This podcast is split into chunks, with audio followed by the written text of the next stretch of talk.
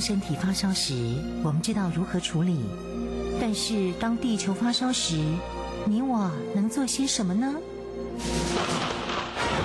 当地球发烧时，冬天不冷了，夏天下冰雹，雨林在缺水，草原沙尘暴，北极熊会灭绝，人类的家园将被摧毁。财团法人台湾永续能源研究基金会邀您一同关心：当地球发烧时，当地球发烧时，与您一起掌握节能减碳、气候变迁最新发展趋势。听众朋友您好，欢迎您再次的收听《当地球发烧时》，我是主持人林尔祥。节目中朋友邀请到的是台湾永续能源就基金会董事长简佑新简董事长，董事长您好。呃，主持人您好，各位听众大家好。今天我们要在节目当中谈到的是一个世界所关注的议题啊，也是延长很久的问题，叫做塑胶回收、塑胶污染的议题啊。这个议题我记得，真的董事长当年在当环保署署长的时候，就是首度的用这个太空宝宝开始去做呃回收，尤其是宝特瓶的回收等等，延续了这么多年，这么多年，这件事情在世界上还是要持续不断的做，而且。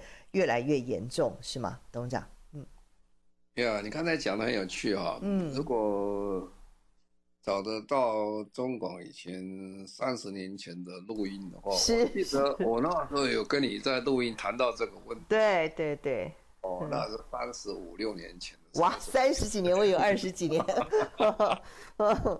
嗯，呃，那个时候其实啊，做胶，特别是宝特瓶开始哦。对。变成非常的新生哦，大家在用。我记得那个时候台湾，我开始当环保署长的时候，呃，一九八七年，民国七十六年，那个时候台湾曾经发生这种事情，就是说在台北市啊，还有几个城市，突然的这个路面突然街上路面突然淹水了，好像是。啊，淹水为什么会淹水呢？因为突然发现那个水沟里面有很多的废宝特瓶，我把它塞住了，很大一个嘛。大家乱丢乱丢的，那结果这个一下就塞满了，好吧？因为数量很大啊。那个那个时候才刚开始不久哦，我记得那个时候呃的生产每年的量已经到亿了，到两亿左右哦，而且数量增加非常快哈。那时候因为没有回收嘛，也没有价钱，大家乱丢乱丢，所以就变成很复杂的问题。那台湾经过那个时代。环保署一九八七年开始成立以后，我们推动了所谓的“爱心宝宝”计划，就开始回收啊，回收，回收呢。经过三十几年，其实这一方面的成就在台湾讲起来，呃，我们台湾不管是各级政府、中央政府、地方政府，大家都很热心做这个事情。所以呢，呃，台湾的呃塑胶这个宝特瓶回收，在全世界堪称一绝了哈。大概可以跟台湾比的，就是日本跟韩国了哈。日本人做的也非常之好，好的，所以你到日本去看也看不到这个宝特瓶乱丢都没有这个现象，啊，那台湾更一绝是哦，比他们日本更强一点。我们回收回来以后做成的一个再生的原料，做成的衣服啊、鞋子等等，哦，又是另外一绝哈。这个就我们常常讲。是世界杯足球赛啦，或者是奥林匹克啦，里面运动员穿的很多的衣服是台湾宝特瓶回收的废料制成的一些呃料子啊。那这些料子对运动服是非常好，它又柔软又又又容易透气啊。那加上一些我们利用这个呃。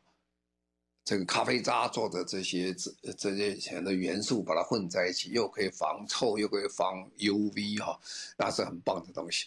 好，那讲到这里呢，就是说，呃，另外一个更糟糕的问题又产生了哈，就是一次性的这些呃塑胶的成品出来啊，其实很方便啊。各位看，你到菜市场里面买，在每个那个塑胶袋就带着带走。那塑胶袋有没有功用？哦，有非常大的功用。有没有好处？有很大的好处。它又便宜又好，那这结构又强哦。所以你看，你带什么都可以带出来啊。那甚至在台湾啊，台湾这个其实有点风险啊。台湾是很喜欢拿塑胶袋去装汤啊，装什么哈？那么很热的汤也把它倒进去，然后倒回家还可以，这个这袋子不会坏，还是很好。可是大家比较没有想到一个问题啊。这个塑胶袋在高温下，有时候它里面的分子会分解出来，对身体产生一些不利的一些元素哈。大家比较少谈这个问题，但实际上不是很好啦。塑胶袋是很方便啊，但是你如果拿去呃做高温的这些汤啊等等啊，对身体不是很理想。好，那另外一个就是说，这种一次性的东西用完就丢掉哦。丢没有回收，你丢掉就到处去跑，到处去跑。所以各位在想，在我们台湾是比较好了哈，但是问题也是存在的哈。我们一次性的东西实在是很多，特别是塑胶袋啊。那很多国家，如果你跟他讲禁用塑胶袋，其实他也受不了啊。比如说很多非洲国家，那塑胶袋刚才讲过，它有它非常多的优势存在啊，它轻巧而且结构性强。但是它的后果是很大哈，我们人类的这个想法都是想着现在用途，创造个新用途，没想到它产生的一个后遗症是非常非常之大。那这些所谓的塑胶袋，因为没有价格嘛，这个很便宜的东西，回收也不值钱嘛，就是丢丢到丢到这个呃，丢到这个垃圾垃垃圾桶里面去，垃圾桶有些回收的，有些拿到焚化炉烧掉啦。呃，那有些呢，如果焚化炉好就没有问题，焚化不好就产生二次污染了。然后呢，有些就顺着河流流到海里面，海里面就到处跑了。所以全世界在太平洋有一个叫“垃圾岛”啊，其实它不是岛了，就是好像垃这个垃圾的泥浆，这个这些浆。这个这个好，这个等于废废废污水一在在一起，都都是热，都是整个一面哦。那个面积很大，面积超过台湾的几十倍大的面积，在太平洋洋流里面跑，大部分都是在水面下的两三公尺左右。那它这么跑，这样跑到会被鱼吃掉，还会被这个呃这个呃。这个这个海龟啊，什么东西，吃掉了？那各位晓得很多鲸鱼啊，鲸鱼的它吃东西的嘴巴一张开啊，鱼就把它吃进去。它没有吃进去，没有想到把所有的这个呃海上它看到的垃圾也吃进去了。所以吃进去它不会消化，不会消化就留在它胃里面，日积月累之后，它会被这个呃塑胶袋。占的面积越来越大以后，它为掉饲料公用啊，所以因此而死掉的鲸鱼发现的也不少了哈。其实产生的问题真的是非常多，再加上海上的这些所有的这些渔网啊，因为现在渔网跟过去不一样，我们过去看的渔网很小嘛，你撒一片渔网没有多大，那现在渔网一拉就是几公里长嘛。那么几公里长渔网坏掉的时候，那渔民简单起见，干脆简单的丢到海里面去。丢到海里面去，这个就很长一条渔网，它就不分大小，你只要碰上的能够被渔网抓住的，通通抓了啊！那里面就很多鱼死在里面，海龟死在里面，很多东西出了问题啊！这些对大自然产生非常多的一些污染跟妨害，所以就变成全世界现在都很关心这个问题啊。呃，这个三十几年，我可以跟你讲，就是说。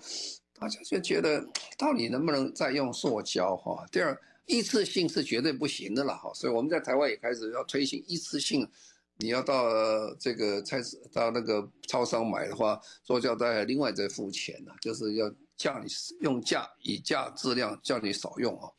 好，那现在世界各国已经大家忍耐到某个程度，就是受不了了，所以觉得不行了。这个讲讲讲啊。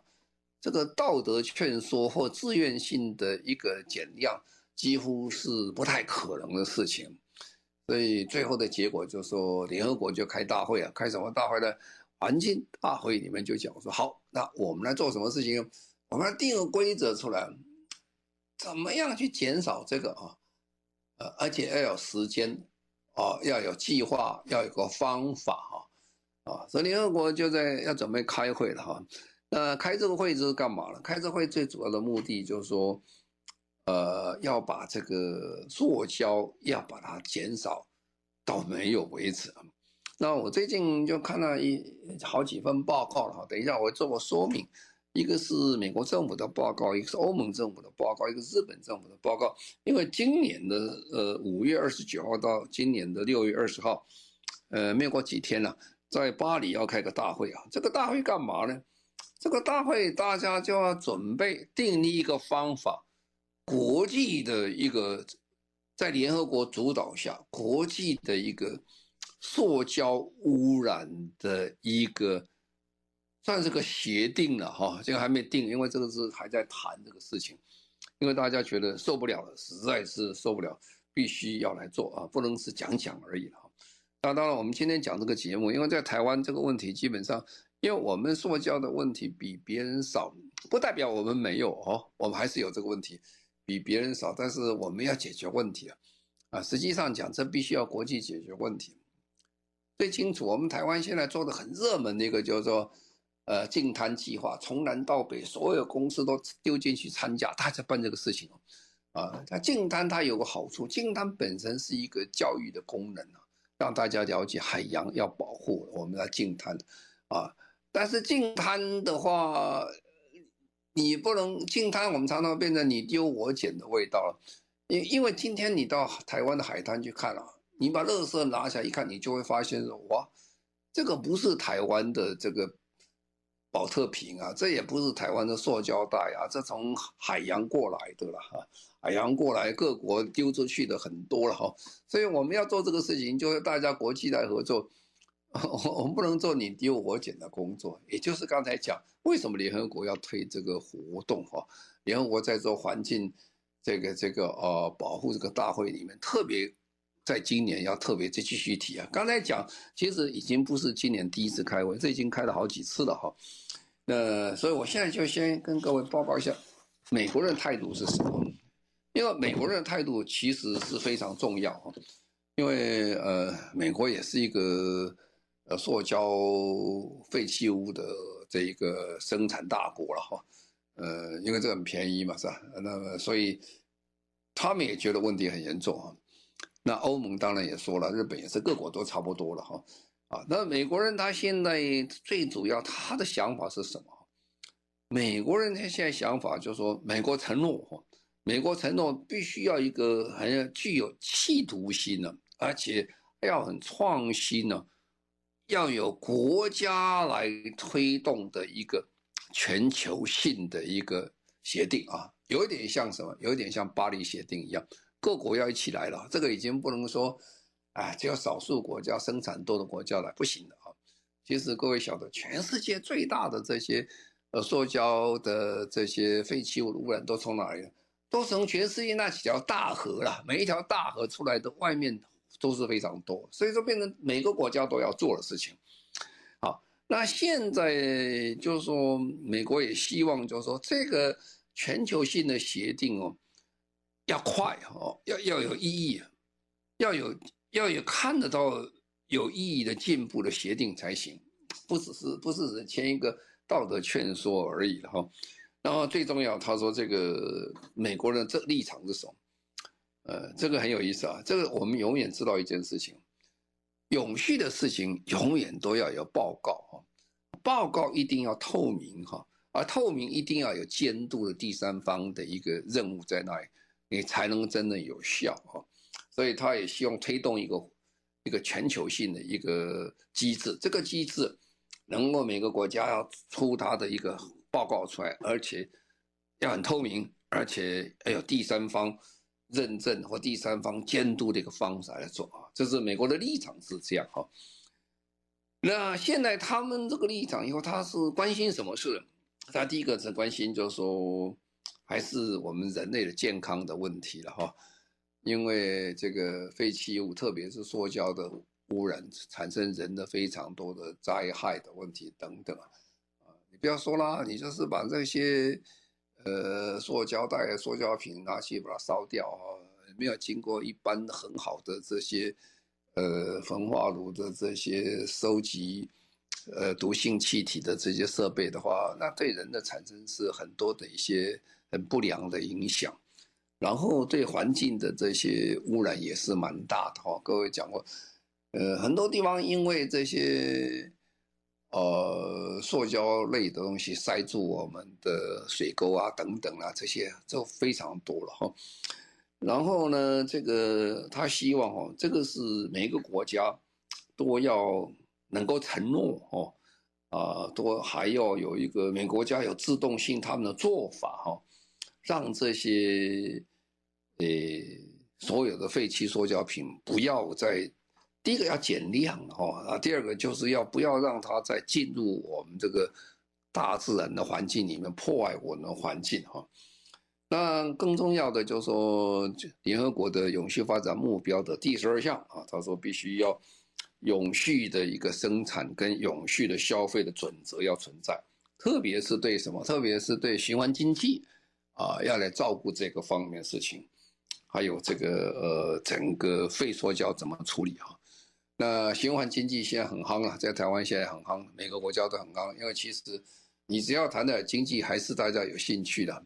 你有经济，就有所谓的商业模式，有 business model 啊，这个基本上它可以活的哈，啊，所以大家这个希望走向这条路上出来哈。那这个我们在谈这个事情，美国人的思考模式说，我们所有事情哦，都要从一个东西的一个生命周期开始算起啊。生命周期算起的，就是说，比如说这个呃，你在讲塑胶的话，你要讲。从开采开始算起，你怎么去开采石油啦做起，然后怎么去运作过做进过程当中所产生的污染是什么东西？啊，污染产生以后，然后你在生产把塑胶成型做成其他东西，啊，这些东西过程当中有没有什么东西它会对地球产生不好的一个影响？然后这个当你一个产品出来以后，第一个你能不能减量，能不能少生产一点啊？如果你不能少生产一点的话，你能不能做回收啊？回收回收以后可以再利用啊。有些回收没有再利用就很可惜了哈。但是如果说说呃塑胶讲讲，我们讲塑胶，其实你说那个一次性的塑胶袋，它其实啊、它的这个经济价值并不那么高了。你回收回来很不容易来做这个做回收再生产，这个机会不多了哈。然后最后这个袋子用完怎么丢？丢掉以后啊，这个最重要。所谓生命周期，就是说，当我这个产品用完之后，我怎么做最终的处理？哈，最终处理的价格有时候是很高的，非常高。各位都晓得，这个很早期早期啊，我们在台湾有大发工业区的，那个时候就光烧掉这些呃，当时要取电线中的铜啊。那最好的取法就是放一把火，把这个这个电缆烧掉。电缆烧掉，它产生很多戴奥辛等的，这个毒性对人类的影响是非常大。后来政府我花了很大力量全面禁止了，以后现在就没有这种事情发生。但是这个事情一样在很多国家现在还在发生当中。所以我们生命周期去算这些的时候，你一件一件算过来哦，污染就可以比较容易解决。啊。然后呢，这个讲到这些东西半天以后呢，那呃，你你要怎么做呢？哈，怎么做？所以呃，所以各国呢都要提出各国的方法出来。而且这方法提出来以后，呃，要真的有效果了。所以美国人的建议就是说，每五年要交个报告。这有点像巴黎协定一样。大家现在已经发现了，国际上现在有个比较好的方法，就是说。讲完了，每五年给你查一次，你讲真的还讲假的哈？然后到底有没有成果？每五年来报告一次，而这个报告要非常的透明化才行啊，不然这东西那么他这个做法必须要结合什么人？你一定要很多的伙伴 partnership，大家一起来做，没有一个人，没有一个国家可以做全部，大家来做。另外要把所有的相关利害者都找进来啊，相关利害者很重要一点就是。呃，石油公司，你们同样进来，你们是生产者啊，生产者，你们怎么处理这个问题啊？啊，那消费者当然要知道，消费者比较容易，消费者这政府运作起来比较容易。那生产者他本身有非常大的这个呃能力的运作去做拉比啊，好，所以这个呃这样的话，美国的想法在这一次他们提出来，他大概以这个方向来做啊。那所以呢，可以看得到，说现在在未来时间里这段时间里面，大部分的所谓的利害关系人的参与来谈哦，变成一个非常重要的方向。好，那等一下我再讲欧盟的问题。好，我们现在再稍微休息一下，稍后回来。一年一度的气候变迁国中小绘画创作比赛开始报名喽！今年配合联合国 SDGs 第十一项永续城乡，将主题定为“小小家园设计师”，活动总奖金高达十万元。团体报名的老师、家长还可以获得感谢状及永续好礼。即日起至四月二十四日，欢迎六到十五岁的小朋友踊跃参加，一起用艺术创作响应气候行动。地球的事就是我们的事。面对全球永续转型，SDGs 已成为全世界共同语言。由台湾永续能源研究基金会举办的亚太暨台湾永续行动奖，汇聚卓越 SDGs 实践案例，展现我国推动永续发展决心。即日起已开放报名，欢迎企业、政府机关或医院、学校等机构把握此次展现 SDGs 永续绩效的绝佳机会。您现在所收听的节目中广新闻网《当地球发烧时》，我是主持人林尔祥。节目中朋友邀请到的是台湾永续能源就基金会董事长简佑新简董事长。今天我们特别谈到了世界各国如何在做废塑胶的回收。刚刚讲到的是美国，我们还来看看欧盟还有日本他们是如何的做。董事长，欧盟啊，其实在这方面的进步远比美国多很多哈。欧盟在永续方面，它是变成欧盟整个区域最重要的一个政策之一啊，啊，所以它的内容就比较精彩了。欧盟本来就在前几年，它有个欧盟的绿色新政的计划啊，这绿色新政计划里面就谈到所谓的气候综合啦，就碳综合的计划里面，特别还谈到就是说最重要就是资源的有效性。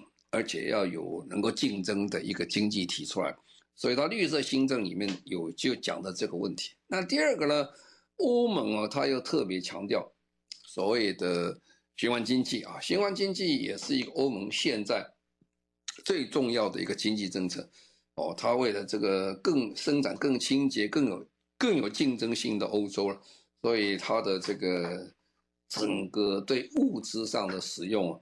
他讲起来哈，是在全世界是跑领先的地位，而且他特别强调要减少他的这些废弃物啊。那这废弃物刚才就讲过，这个废弃物包括什么？包括这个呃，塑胶里面是很重要的一个废弃物。然后呢，欧盟哈，他他现在是有计划，他有欧盟有特别的一个策略，是专门对什么策略？算专门是一个循环经济中。有关这个呃塑胶产业的一个政策啊，换句话说，他很清楚，他很清楚，欧盟现在做是欧盟这次在巴黎举行啊，欧盟在这个本来他就是做得很好哈，那所以这方面他是取领先的地位，所以呃，欧盟在这个它的循环经济里面，它的目的啊，它的做法是怎么样？他认为啊。他做这这个呃有关塑胶企业这一边的做法哦，他们是他们做第一个，他认为是个机会啊，是非常好的机会。什么机会？他给新的创新的一个产业出来。第二个，他欧盟他们很很自信，他是非常有竞争性的。第三个，会产生非常多的就业机会啊啊，所以那个。欧盟对这个事情是很热心的，这有点像当年在做巴黎协定一样，欧盟是很拼的，很拼。那么现在全世界大概是什么什么状况呢？现在全世界的状况，以欧盟的概念看，这个国际性或者各国政府讲起来，这个政策方面都有一点零散啊，零散。有关这个呃。要解决这个哦塑胶污染，比较零散一点哦。我们台湾也有，没有一个整体的，这这比较零散一点。他他觉得大家怎么样做个整体的出来？那第二个他就讲的国际的合作变得很重要哈。呃，你不可能只有欧洲做嘛，是吧？每个国家都要做嘛哈，就等于也不可能只有我们台湾做得很好，那别人不做也不行啊。啊，所以大家要一起来合作哈。那现在大概联合国已经号召大概一百四十几个国家哈，来签那个协定啊。这个协定，呃，这次五月份开会以后，它是不是什么时候大家开开好的话，就有点像巴黎协定会开一个塑胶一个大会来做这个事情，啊，那它还有特别有一个五十一个国家哈，这五十一个国家是叫做。High ambition 啊，这个 coalition 啊，就是说高这个企呃企图心的国家的联盟啊，这几个跑得比较最快的国家在前面哈，然后它要组成非常多的企业的一些联盟出来啊。换句话说，欧盟的做法，呃，就是 partnership，就是怎么样把伙伴关系拉清楚了一点哦。那他们希望哈，联合国的这个第五次这个大会哈。这个呃环境的一个大会里面，他希望这些所有的谈判在二零二四年底前可以结束哈。换句话说，如果这个结束的时候，他就会签一个有一点像什么，有点像巴黎协定，一个很大的协定哦。这些所有国家大家一起来签了。刚才讲大概是已经有一百四十四个一百四十个国家，他们有这个意识，有意愿是这样。所以，呃，在二零二五年的时候，他要完成这个五个跨政府组织的一个谈判这个小组的工作，要把它完成了，这些会议把它完成，然后之后就二零二五年有一个外交的一个大会啊，这个外交的大会就希望完成刚才讲的一个一个协定，一个一个公约能够出来哈，那。当然，这个是由政府来做了，但是同时间他也在推动自愿性的这些倡议啊，还有很多计划能够继续平行的在在进行啊，不能什么事情都是靠政府了，还是需要有一些呃民间的工作能够在进行，才可以完成大家的意思。好，那这个呃。欧盟跟他的几个国家，大概他们的做法大概是怎么做法呢？他们的做法大概希望就是说，能够增加大家的一个合作的机会，特别是从呃生命这个塑胶产品生命周期上，从开始开挖石油到中生产到最后结束到废弃为止，上下游都把它结合在一起。啊啊！希望各国的中央政府能够做出计划出来，配合这国际上的计划出来，就有点像今天我们在台湾做的这二零五零年，呃，净零碳排的意思在这里面。然后最后呢，它必须还是一句老话，这个呃，一定要有一个监督机构或啊一个合规的机构来检查。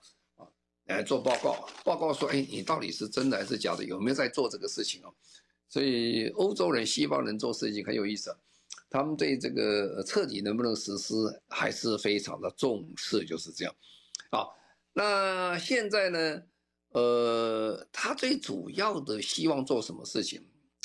最好大家不要用这个呃塑胶的产品啊，最好能够完全把它取消掉。如果我不能取消掉的话，我要限制它使用啊，啊，限制它使用，不要用太多啊。如果限制完用以后，我要叫它回收啊，那个把它回收起来啊，然后我要定所有的标准出来，哪些东西可以做，哪些不能做，把它标准定出来。那么还更重要了，还有我们这个塑胶很多微粒子啊，这些要把它禁止不能够使用，免得这个。这种微小的这个粒子以后流到海洋里面，海洋因为被鱼吃掉，鱼吃掉以后又回来被人吃掉，这个不是很好的事情。这个循环会跑回来啊，那每个国家都要特别重视什么事情？就是这个废塑胶的处理的系统到底是怎么管的啊？啊，这个管你才管了以后，你才知道我怎么做这个事情。反正他也希望这件事情要把所有的生产者通通拉进来。不但是生产者拉进来哦，他要要把这些金融机构也要把拉进来哦。这个有一点像，大家学会一件事情，在净零时代的时候，大家讲金融机关是要减少净零非常重要的主轴之一，所以将来贷款呢，可能跟着牵涉到有有相关关相关性在这里。总而言之呢，欧盟在这个事情是非常的热心的，而且他们的方式都已经出来了。呃，我想这个如果二零二五年能够出来的话，一个新的一章就要开始。好，我们现在稍微休息一下，稍后回来。一年一度的气候变迁国中小绘画创作比赛开始报名喽！今年配合联合国 SDGs 第十一项永续城乡，将主题定为“小小家园设计师”，活动总奖金高达十万元。团体报名的老师、家长还可以获得感谢状及永续好礼。即日起至四月二十四日，欢迎六到十五岁的小朋友踊跃参加，一起用艺术创作响应气候行动。地球的事就是我们的事。面对全球永续转型，SDGs 已成为全世界共同语言。由台湾永续能源研究基金会举办的亚太暨台湾永续行动奖，汇聚卓越 SDGs 实践案例，展现我国推动永续发展决心。即日起已开放报名，欢迎企业、政府机关或医院、学校等机构把握此次展现 SDGs 永续绩效的绝佳机会。您现在所收听的节目《中广新闻网》，当地球发烧时，我是主持人林尔祥。节目中朋友邀请到的是台湾永续能源就基金会董事长简又新简董事长。今天我们特别谈到废塑胶回收。呃，我们听到美国怎么做，欧盟怎么做，接下来我们就看日本他们是怎么做的。董事长，好，日本人其实在对塑胶以及保特瓶的处理，他们做的是非常之好。各位看，日本的确是一个非常干净的国家啊，不是只有塑胶废弃物不多而已。其实整个讲起来，日本就是很干净。那么，因为日本是一个岛国了哈，那个岛国，它其实它生命线哦，其实就是海洋啊，所以它海洋大国了。所以，如果要讲全世界专属的经济的海域来讲起来，日本是全世界第十大的经济海域国啊。所以它的海洋的面积非常大啊，所以它当然希望海洋干净呢，因为它是一个经济海域嘛，它有这个生产能力存在在这里。那么呃，它对日本讲起来哦，它是它也是很头大了哈，它就讲起来这些所谓海洋的这些塑胶废弃物，它是一个跨国的问题了哈，就等于我讲你在。我们的这个呃沙滩上找到的这些很多的塑胶废弃物，那个产品不是台湾的啊，那个使用者也不是台湾的，但是飘飘飘到这里来，一样啦，这个海是大家都可以飘的啊，所以就很多废弃物就进来了哈，所以他们对这个问题很头大，所以从源头要去处理哈。那么对日本讲一直是个问题，他们政府也花了钱了。他们大概是一年花了呃三千万美金啊，三千万美金干嘛呢？他去去去收集哦，去帮助收集这些海洋的废弃物，一年大概收集大概两万公吨到四万五千公吨左右，其实不多了啊。以日本的这些呃塑胶废弃物讲起来还不算很多，不过它是国家政府真正花钱在处理这些事情啊。要把这个塑胶废弃物把它回收回来。那其实啊，在日本，日本对这也很关心呢、啊。Osaka 曾经举办一个呃集团体啊，就二世界二十大国的工业会议啊。工业会议里面，它有个决议哈、啊，在一九二零一九年的时候，这个东京欧呃不是日本 Osaka 有一个蓝色海洋的一个计一个一个一个倡议啊。这倡议希望全世界能够减少这些呃塑胶废弃物，他希望减少到什么程度呢？希望二零五零年减少到零啊，有一点像就是我们在讲净零哈，所以净零有不同的意义。净零我们现在讲，大家都讲讲净零是讲什么事情呢？讲的就是说将二氧化碳要把它减少，把呃这个温室气体减少。那现在另外一个净零是什么？另外，净零很重要一点就是说，要把这个呃塑胶废弃物把它减少。所以日本其实很早他就开始做了，而且他也做了一个就呃做了一个法案，就说塑胶资源的循环法案啊，他希望把这个事情能够解决哈。那他希望在二二零三零年前呢，能够减少百分之二十五的一次性使用的塑胶。那所有包装的可以再使用的这些这个呃这个东西，希望在二零二五年也把它完成，就让它可以回收再使用，啊，那它也帮助非常多的这些发展中国家去减少它的呃呃塑胶废弃物的一个回回收的工作，所以日本其实是非常的积极啊。他们希望全面的，不但是减少，我完全把停掉，二零五零全部把它停掉。那他的做法还是刚才讲，还是用生命周期，要从头到底去处理这问题啊。这又希望哈，呃，跟很多国家一起来合作，减少这问题。所以今天我就花一点时间跟各位报告，就是全世界，呃，三个大经济体了哈，一个是美国，一个是欧盟，和日本啊，现在全面在做什么事情？全面说要减少。这个废塑胶的问题啊，全面减少这个塑胶的这些污染等等。